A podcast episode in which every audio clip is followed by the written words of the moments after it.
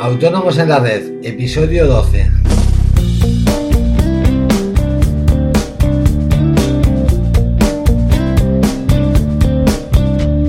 Muy buenos días y bienvenidos una semana más, un lunes más a Autónomos en la Red, el podcast en el que todos los días, de lunes a viernes, a las 8 menos cuarto de la mañana, hablaremos de toda la actualidad fiscal y laboral y en general todo lo que rodea el mundo de los autónomos. Comenzamos nuestra tercera semana de emisión y antes de, nada eh, querría agradeceros a todos que estéis ahí al otro lado, ya que sin vosotros esto no tendría ningún sentido.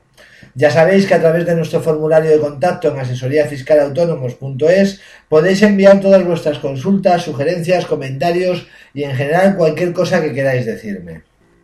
Este fin de semana he estado pensando que tendría que andar un poquito más en la figura del autónomo dependiente porque es un tema que cada vez eh, afecta a más personas. Así que enlazando con el episodio del viernes os cuento algunas cosillas que se me quedaron en el tintero o como se diga en la radio, no sé, en el micro tal vez.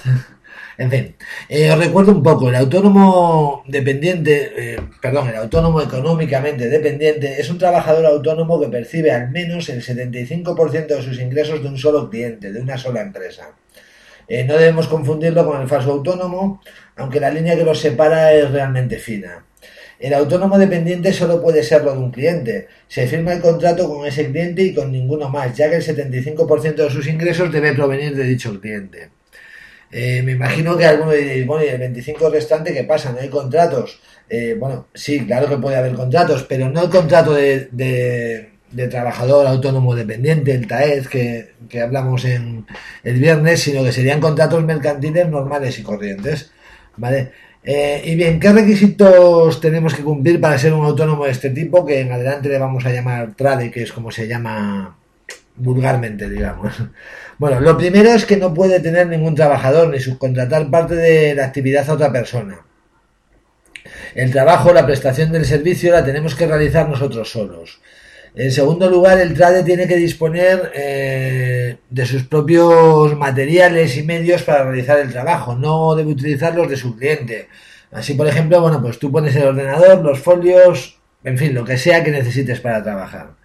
En tercer lugar, el autónomo tiene que organizar su actividad bajo sus propios criterios. Tiene que ser libre para trabajar como quiera, el horario que quiera, etcétera. Esto, por supuesto, es en la teoría.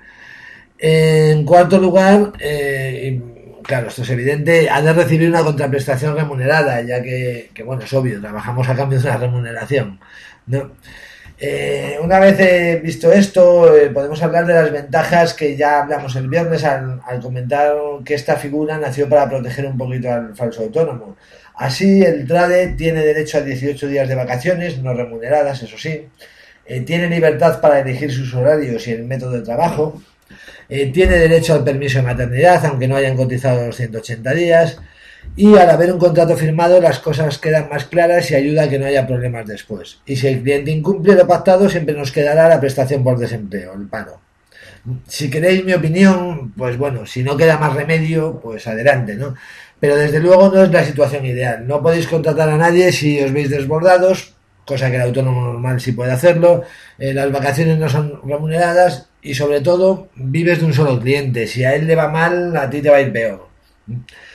Pero bueno, en fin, vamos a ir viendo qué impuestos son los que tiene que pagar. Bueno, pues un autónomo dependiente tiene, un autónomo económicamente dependiente, perdón, tiene que hacer eh, los mismos pagos de impuestos y seguros sociales que un autónomo normal. Por supuesto, tiene que pagar su cuota de autónomo y luego tendrá que hacer sus declaraciones de IVA e IRPF, bueno, también dependiendo de la actividad a la que se dediquen, ¿no?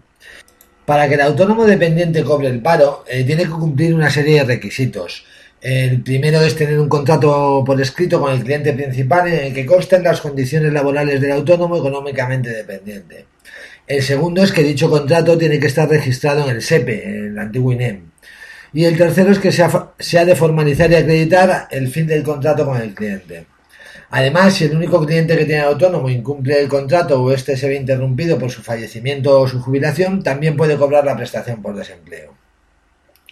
El tema de la indemnización merece al menos una pequeña reseña. ¿Podría recibir eh, indemnización el autónomo económicamente dependiente no por despido, ya que no puede ser despedido, sino porque el cliente incumpla los pactados en las condiciones del contrato. Ahora bien, tenemos que tener en cuenta que también puede darse la circunstancia contraria, y es que el trabajador autónomo tenga que indemnizar al cliente.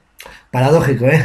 eh pues sí, eh, tened en cuenta que estamos hablando de una prestación de servicio que podemos dejar de realizar y el cliente puede denunciarnos. Eh, bien, esto es todo por hoy. Espero haber sido eficiente y eficaz y haber resuelto alguna de vuestras dudas sobre los autónomos dependientes. Como siempre, muchísimas gracias por vuestra atención. Ya sabéis que podéis, podéis, suscribiros al podcast en iTunes y que os agradeceré eternamente una valoración de 5 estrellas, ya que me ayuda un montón. Os espero mañana en una nueva entrega de Autónomos en la Red. Adiós.